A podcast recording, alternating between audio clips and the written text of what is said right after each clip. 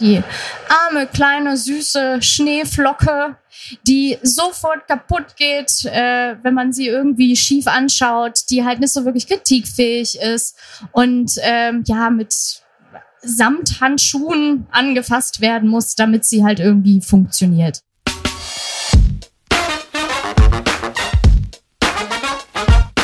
Die Snackbar, der Podcast rund um Arbeit, Leadership, People and Culture. Hallo und herzlich willkommen zurück in der Snackbar.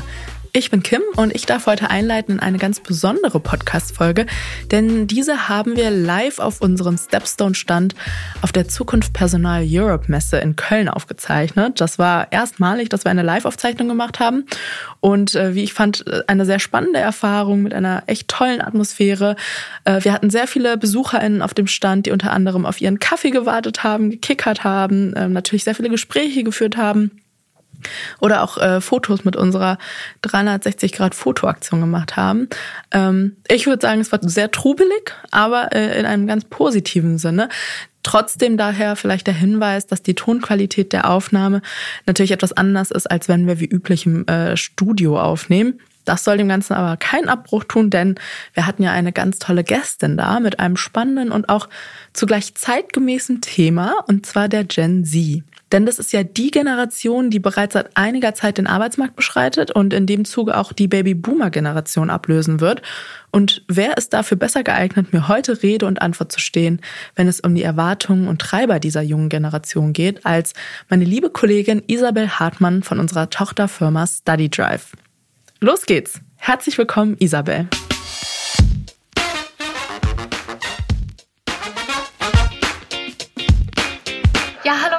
Vielen Dank, äh, dass ich heute dabei sein darf. Freut mich. Freut mich auch, schön, dass du da bist.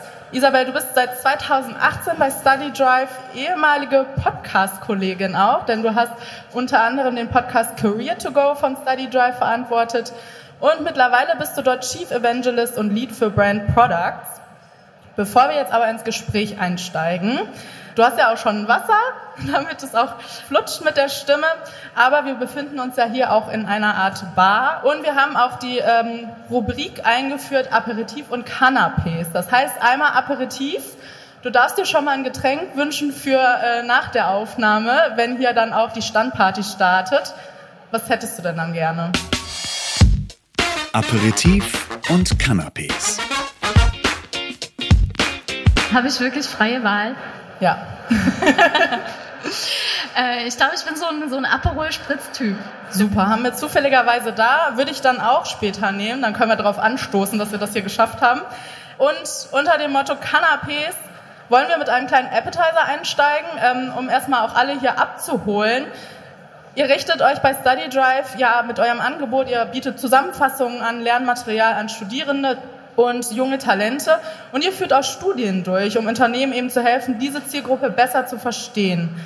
Erklär doch mal, wer ist die Gen Z überhaupt und was macht sie abhängig vom Arbeitskontext aus? Also warum wird derzeit so viel über die Gen Z gesprochen? Ja, die Gen Z ist äh, eine Generation. Wir sprechen von den Geburtenjahrgängen zwischen 1995 und 2010. Das ist so die vorherrschende Meinung. Manche sagen auch zwischen 1997 2012 letztlich können wir sagen, dass diese Generation, die jüngsten Vertreter und Vertreterinnen, die sind heute noch süße zwölf Jahre alt. Also eigentlich noch gar nicht so wirklich im Arbeitsmarkt vertreten.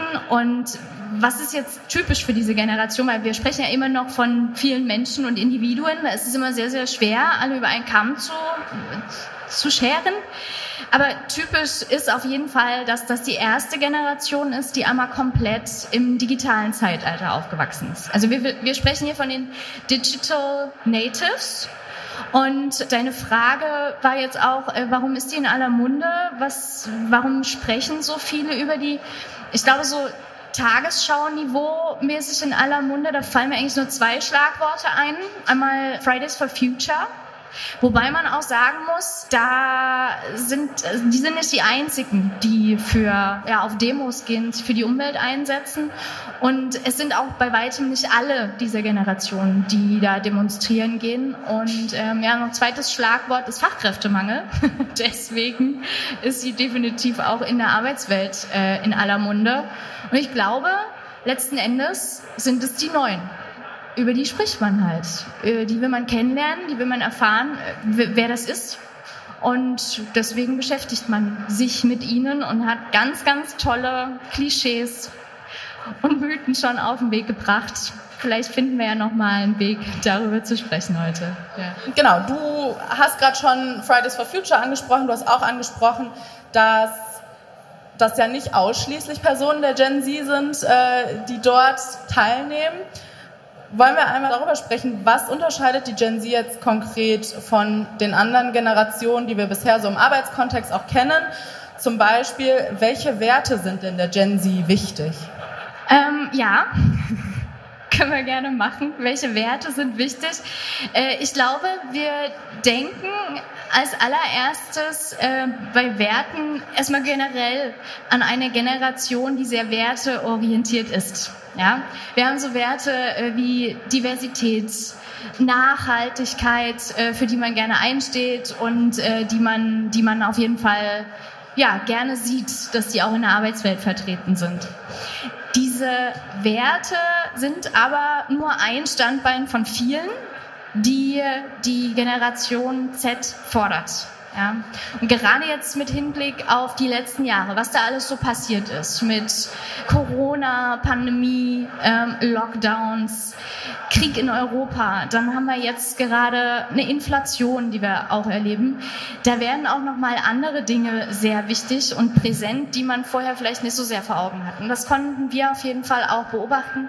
Da sind so Sachen wie Arbeitsplatzsicherheit, Gehalt, finanzielle Sicherheit, solche Benefits sind dann auch und, und ja, Dinge auch noch sehr wichtig, wenn wir von Arbeitswelt sprechen. Und wenn du jetzt ein bisschen in die Zukunft schaust und sagst, okay, wie verändert sich so ein bisschen der Plan eines Gen Zlers, einer Gen Zlerin, wenn es um, um die Zukunftsplanung in der Karriere geht. Also wie unterscheidet sich jetzt, wie sich jemand aus der Gen Z seine Karriere aufbauen möchte versus eine Person vielleicht aus einer älteren Generation? Ich finde das eine wahnsinnig spannende Frage, die ich allerdings erstmal sehr schwer finde zu beantworten aus dem so FF beziehungsweise halt wieder dieses Ding über allen Kamm scheren alle. Mal Gegenfrage. Was sind für dich Karriere? Wie definierst du das denn? Du bist ja jetzt auch Gen Z, haben gehört. Ja, das stimmt.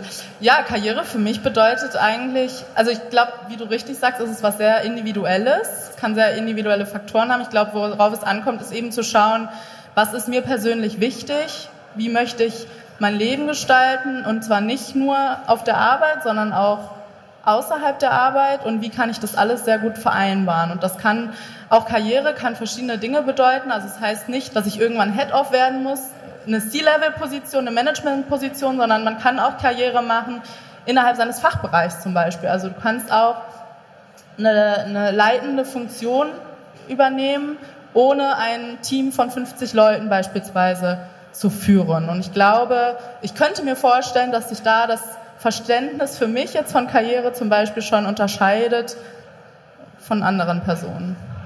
Oder? Ja, was ich allerdings jetzt äh, sehr sympathisch finde, ist, dass ich gerade auch viele Antworten aus meinen Umfragen hier wieder gesehen habe. Und schön, dass du das jetzt eigentlich gerade mal so schön auf den Punkt zusammengefasst hast. Ja, bist du dafür doch hier.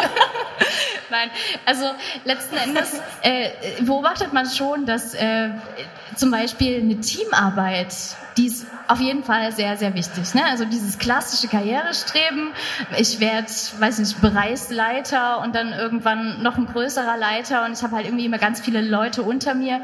Dieser klassische Chef, der ist, glaube ich, nicht mehr ganz so doll gewünscht. Und ja, diese Hierarchieebenen, Organisationsstrukturen, Unternehmen, wie sie teilweise in großen Unternehmen auch finden, ich glaube, das ist was, wo eine Gen Z erstmal, glaube ich, Probleme hat, sich reinzufinden. Aber es ist auf jeden Fall was Individuelles. Und es gibt durchaus auch Menschen der Gen Z, die sich damit vielleicht auch identifizieren können, ne? die dann vielleicht ein bisschen konservativer sind. Das beobachten wir vor allem, wenn wir in Unterschiede schauen zwischen Fachbereichen. Ne? Also studiert da jemand Jura versus studiert hier jemand IT oder Naturwissenschaften? Kannst du da ein Beispiel geben? Also wo konkret seht ihr da einen Unterschied beispielsweise zwischen den Fachbereichen? Ja, die Juristen, die sind schon eher traditionell aufgestellt. Das konnten wir beobachten. Da stehen dann so Dinge wie Aufstieg, stehen da schon ganz oben mit an. Wenn wir dann so in Richtung Geisteswissenschaften äh, schauen, dann ist es eher so der Spaß und die Entfaltungsmöglichkeit, die du im Job hast, die an allererster Stelle steht. Das ist auch bei Mindlern der Fall ähm, und bei Ingenieuren. Gehaltsthematik und sowas, das, das schließt sich dann immer eher so an zweiter und dritter Stelle erst an. Auch Work-Life-Balance. Das sind so Dinge, die sind weniger wichtig tatsächlich, als sich zu entfalten im Job. Das heißt, äh, ich nehme jetzt mal äh, vielleicht auch stellvertretend für alle anderen mit, dass es schon Sinn macht, wenn man sich zum Beispiel Studienergebnisse anschaut oder eben ähm, so Takeaways für sich mitnimmt, genau auf die Fachbereiche zu gucken, wen rekrutiere ich und was sind da vielleicht dann die unterschiedlichen Anforderungen, dass man es eben nicht alles über einen Kamm scheren kann, da es sich doch auch sehr unterscheiden kann, auch innerhalb einer Generation. Ähm, ist ein erster guter Ansatz. Wir haben auf jeden Fall ein erster guter Ansatz. Ja, okay, sehr gut. Ähm, wir haben auch eine Rubrik, die heißt Real Talk und damit möchten wir so ein bisschen eine positive Fehlerkultur fördern, also ganz offen über Fehler sprechen und auch, wie man diese vermeiden kann, vielleicht in Zukunft. Was würdest du sagen, welche Fehler machen Unternehmen ganz oft in der Talentansprache der Gen Z und wie können diese eben vermieden werden? Real Talk.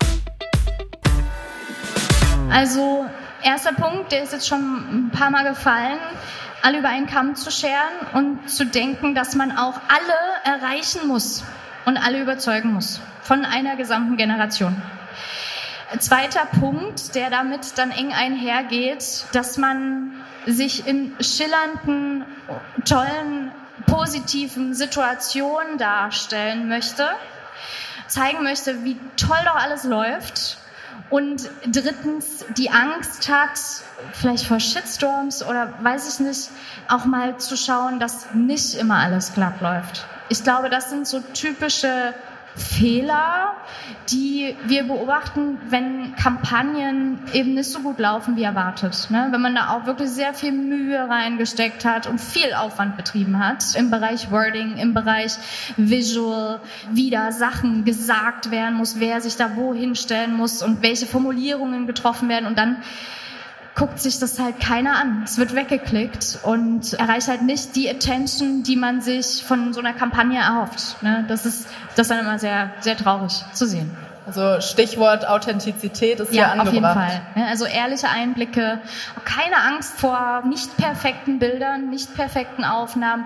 Genau das ist eigentlich auch das, was in den Social Media Kanälen abläuft. Ne? Also die Gen Z, die schaut sich keine TikTok-Videos an, die, die glänzen, Hochglanzproduktionen sind, sondern das sind Momentaufnahmen, die sind ehrlich und das sind halt die, die durch die Decke gehen, die geklickt werden, die angeschaut werden und übrigens übrigens auch im Bereich Employer Branding so schon wirklich virale Kampagnen geschaltet werden konnten, weil einfach ehrliche Einblicke gegeben wurden. Das finde ich auch nochmal ganz spannend mitzunehmen. Ich würde jetzt mal gerne so eine etwas überspitzt gestellte Frage äh, stellen. Aus damit. Und zwar, ich glaube, wir haben jetzt vielleicht mehr oder weniger neutral auch über die Gen Z gesprochen. Jetzt ist es ja so, dass auch gerade in den Medien nicht immer allzu positiv über die Gen Z berichtet wird. Ja. Ähm, da fallen so Worte und die habe ich, glaube ich, auch aus einer eurer Webinarpräsentationen zu dem Thema, wie verweichlicht und faul. Und auch in eurem E-Paper, das ihr zu eurer neuesten Studie gemacht habt, habt ihr den Begriff Generation Snowflake aufgegriffen. Ja. Nimm doch mal Stellung dazu. Nehme ich Stellung dazu. Ja, Generation Snowflake wird benutzt, haben wir selber nicht geprägt. Soll letzten Endes so ein Bild schaffen, was sehr negativ konnotiert ist. Ne? Die arme, kleine, süße Schneeflocke, die sofort kaputt geht, wenn man sie irgendwie schief anschaut, die halt nicht so wirklich kritikfähig ist und ja, mit Samthandschuhen angefasst werden muss, damit sie halt irgendwie funktioniert. Das ist so ein bisschen das Bild, was entsteht. Ich finde das sehr schade, dass überhaupt so ein Bild entstehen kann, weil letzten Endes die Forderungen, die eigentlich gestellt werden, die, die haben auch einen Sinn, die basieren auf tatsächlichen Problemen, die die Generation gerade sieht und mit denen konfrontiert ist. Dazu aber vielleicht später noch mehr. Ich finde aber das Bild an sich der Generation Snowflake gar nicht mal so negativ, wie es halt immer konnotiert ist. Eigentlich ist es ein ganz sympathisches Bild, ne? wenn man sich eben dieses kleine Schneeflöckchen einmal anschaut und wenn man eben nicht unüberlegt danach greift ja, und da einfach rumfuchtelt, dann da, dadurch kann das halt zerbrechen oder vielleicht wegfliegen. Aber wenn man erstmal nur beobachtet und mal schaut, wie dieses Schneeflöckchen im Schnee landet, ne, von der Sonne angestrahlt wird und scheint und dann sich mit ganz vielen anderen Schneeflöckchen verbindet, dann kann da vielleicht auch ein Eisberg entstehen, der am Ende des Tages ein Schiff wie eine Titanic auf dem Meeresboden befördern kann. Von daher vielleicht nicht alles so negativ sehen, ne, sondern auch immer alles gute und positive Sachen. Und das, das trifft auch in der Tat zu, ne? Die, die lieben Teamarbeit. Man möchte in der Gruppe arbeiten und in der Gruppe ist man stark. Ja, ich finde das ein ganz schönes Bild, was du da gezeichnet hast gerade. Und ich glaube, das könnte man auch auf viele Individuen unabhängig der Generation anwenden. Ne? Total. Dass man erstmal von außen beobachtet und ähm, dann erstmal machen lässt. Wir haben auch die Rubrik heiß und kultig und da interessieren uns immer so die aktuellsten und heißesten Trends.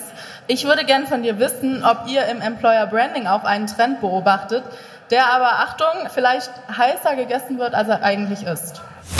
Heiß und kultig. Äh, ja. Jein, würde ich sagen. Also, ich sag mal, das, was ich halt im, im Employer Branding wirklich sehr häufig sehe und das das habe ich ja quasi vorhin auch schon gesagt, ne, dass man den Anspruch hat, sich immer von der Schokoladenseite zu zeigen. Das zieht sich halt irgendwie durch. Ich würde das jetzt nicht als einen Trend bewerten, aber ich bin jetzt vor kurzem auf eine, auf eine Podcast-Folge gestoßen und da war die Überschrift, die Gen Z-Versteher, wie eine Generation zum Geschäftsmodell wird. Und das ist auf jeden Fall ein Trend, den ich im Employer Branding gerade so mal in die andere Richtung, in Richtung Dienstleister auf jeden Fall sehe. Ne? Dass man halt versucht, oftmals Produkte an Mann zu bringen, damit man diese Produkte verkauft, aber nicht so wirklich am Ende des Tages hinterfragt, warum haben die funktioniert oder vielleicht, warum haben sie nicht so gut funktioniert. Und das Employer Branding ist ja eigentlich etwas, was nach innen anfängt. Also du brauchst erstmal eine Basis, und solange diese Basis geschaffen ist, dann funktioniert auch Employer Branding ganz gut. Bei der Gen Z sind das drei Säulen, wo danach gefragt wird. Das ist einmal Geld, das muss stimmen. Es ist die interne Wertschätzung, die stimmen muss. Das ist also sowas wie coole Aufgaben, verantwortungsvolle Tätigkeiten und eine externe Wertschätzung, die du bieten solltest. Damit ist gemeint das Image nach außen. Wie wird der Arbeitgeber wahrgenommen? Was kann ich meinen Freunden erzählen, für wen ich arbeite. Und wenn diese drei Säulen einmal sauber herausgearbeitet worden sind, dann kannst du echt gutes Employer Branding machen und da ist meines Erachtens auch nichts zu heiß. Ja, wären das auch so die drei Tipps, die du auch vielleicht gerade kleinen und mittelständischen Unternehmen mitgeben würdest, sich an diesen drei Säulen zu orientieren, egal welches Budget man vielleicht hat? Ja, auf jeden Fall. Das ist der richtige Ansatz. Zumindest erstmal zu schauen, was man da überhaupt bieten kann. Und wenn, ich weiß, es, äh, oftmals fehlen halt auch finanzielle Mittel oder die Zeit, jetzt nochmal extra Projekte anzustoßen, um auf Unternehmenswerte aufmerksam zu machen oder sich in Sachen Nachhaltigkeit zu engagieren. Sollte auf jeden Fall gemacht werden.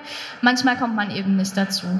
Dann hilft aber auf jeden Fall erstmal die Kommunikation auf Augenhöhe ernst nehmen, nicht alle über einen Kamm scheren und vor allem, wenn man ja KMU ist und weniger finanzielle Mittel, auf jeden Fall auch mal regional zu schauen. Ne? Nicht alle erreichen wollen, sondern wirklich schauen, okay, wo bin ich?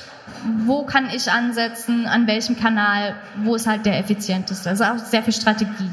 Ja, dann würde ich vielleicht noch mit einer Frage ein Thema anreißen, wo ich sagen würde, das ist alles andere als äh, heiß und kultig oder ein Trend, aber nicht unbedingt weniger wichtig. Ganz im Gegenteil und gerade in der Generation, glaube ich, immer mehr diskutiert, immer mehr thematisiert und zwar das Thema Mental Health. Hm, ich glaube, das habt ihr auch im Rahmen eurer Studie ein bisschen beleuchtet und ich will das einfach nicht äh, zu kurz kommen lassen oder gar nicht erwähnen hier. Hast du da vielleicht einen Tipp für Arbeitgeber, wie sie die Mental Health ihrer Mitarbeitenden positiv beeinflussen können? Ja, also das heißt, ich kann halt nur das sagen, was die Gen Z äh, über die Thematik Mental Health denkt. Und hier kann man natürlich überlegen, inwiefern man das vielleicht dann auch ins eigene Unternehmen auch mal tragen möchte und ja, anwenden will. Das, was wir gesehen haben in einer Studie, die wir vorletztes Jahr durchgeführt haben an 6000 Teilnehmern, war, dass ein Drittel der Studierenden sehen, dass Mental Health in der Verantwortung ihres zukünftigen Arbeitgebers liegt. Ja? Also die erwarten ganz klar, dass man auf die psychische Gesundheit der Mitarbeitenden achtet. Das ist Aufgabe des Arbeitgebers. Wir haben dann auch nochmal weiter gefragt und wollten herausfinden, ja, wie, was habt ihr da ganz genau für Forderungen? Wie können das Unternehmen umsetzen?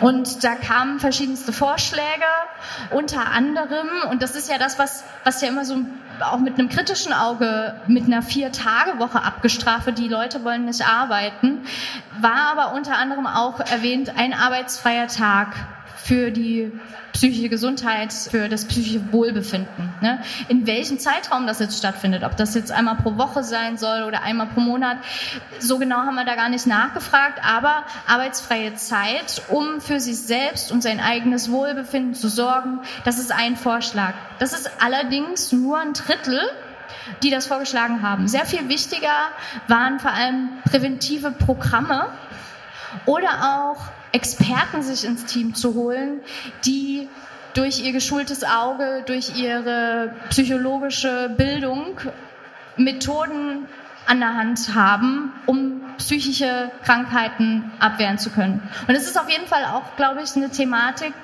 die man vielleicht mal in Erwägung ziehen sollte, weil in den letzten zehn Jahren tatsächlich Krankschreibungen aufgrund von psychischen Problemen über 40 Prozent zugenommen haben. Das ist eine ganze Menge und ich glaube, da ist es auch richtig, wenn die Gen Z hier versucht, einfach anzusetzen, weil sie in ihren Familienkreisen, in Freundeskreisen beobachtet, wie Menschen, die sie lieb haben, sich kaputt gearbeitet haben über viele Jahre. Das wollen sie eben nicht für sich. Und deswegen würden sie sich präventive Maßnahmen von ihrem Arbeitgeber wünschen. Ja. Wir haben ja jetzt fast schon so ein bisschen in die Zukunft geblickt, so wie könnte denn die zukünftige Arbeitswelt eines Gen Zlers aussehen. Aber jetzt erstmal so sieben Jahre nach vorne gesprungen ins Jahr 2030. Hast du eine Vision für den Arbeitsmarkt in diesem Jahr? Vision Arbeitsmarkt 2030. In 2030 müsste die Gen Z auch schon fast komplett im Arbeitsmarkt sein. Ne? Äh, das ist dann da, wo die Alphas dann nachfolgen. Ja, genau. bin, ich auch, bin ich auch schon ganz gespannt, äh, wer dann kommen wird. Bis dahin würde ich mir, also ich habe keine Vision. Ich bin lieber jemand, der, der den Moment hinterfragt und ins Gespräch geht, um zu schauen, wie ist die Lage und dass sich natürlich da auch immer alles ändern kann, weil eben externe Einflüsse kommen, Krisen, die man einfach nicht beeinflussen kann, ist natürlich jetzt auch ziemlich schwer in die Glaskugel zu blicken. Ich würde mir allerdings wirklich wünschen, dass es diese Generation geschafft hat, alte Muster aufzubrechen, ein Stück weit mehr Transparenz in Recruiting-Prozesse auch zu bringen. Ja, warum muss man bis zur letzten Sekunde Gehälter verschweigen? Ja, es wird sich gewünscht und ich glaube, die Gen Z ist auch nicht die einzige, die sich das wünscht. Auch, auch ältere Generationen, die vielleicht über einen Wechsel nachdenken, finden solche Informationen einfach relevant und ausschlaggebend. Alte Strukturen aufzubrechen äh, und Hierarchien vielleicht ein Stück weit wieder flacher zu machen. Ne? Dieses Stichwort Teams an die Macht. Ne? Ich glaube, der klassische Chef, den wird es vielleicht so auch nicht mehr lange geben, weil die Gruppe einfach smarter ist. Das ist ja auch nicht die Gen Z, die das als allererstes jetzt erkannt hat. Äh, da gab es schon viele Philosophen von vor, vielen hundert Jahren, die das gesehen haben. Ne? Die Gruppe ist, ja, ist am schlausten. Das hast du sehr schön äh, nochmal zusammengefasst. Wir sind auch fast schon am Ende. Nichtsdestotrotz, wie in einer guten Bar so üblich, möchte ich dir gerne die Möglichkeit einer letzten Runde geben. Hast du noch etwas, was du unseren Zuhörenden mitgeben möchtest?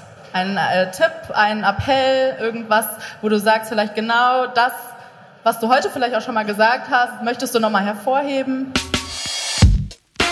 Letzte Runde. Offen sein. Ne?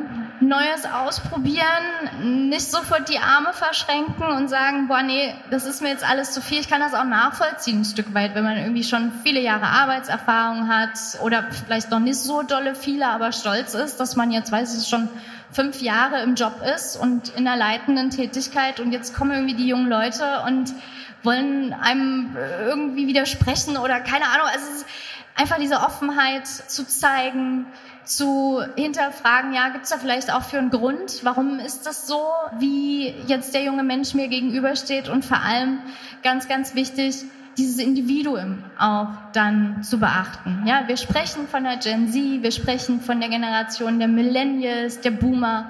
Letzten Endes sind wir alles Individuen, die ganz persönliche Bedürfnisse haben und ich glaube, es ist immer wichtig, im Einzelfall auf diese persönlichen Bedürfnisse einzugehen, wenn man langfristige Beziehungen aufbauen möchte. Ja, das nehme ich dann doch als Schlusswort. Das hast du sehr schön gesagt. Vielen, vielen Dank, Isabel, dass du zu Gast warst. Es hat mich sehr gefreut. Ja, danke dir, Kim. Mich hat es auch gefreut. Hat Spaß gemacht. Mir auch. Und dann lassen wir das jetzt hier gleich ausklingen bei einem Aperol und der Standparty. Und äh, vielleicht nochmal der Aufruf an alle, schaut doch gerne mal bei unserem Podcast vorbei, überall wo es Podcasts gibt, Spotify und Co., die Snackbar. Und dann äh, würden wir uns auch freuen, wenn ihr den Podcast abonniert, teilt und eine Bewertung da lasst. Danke.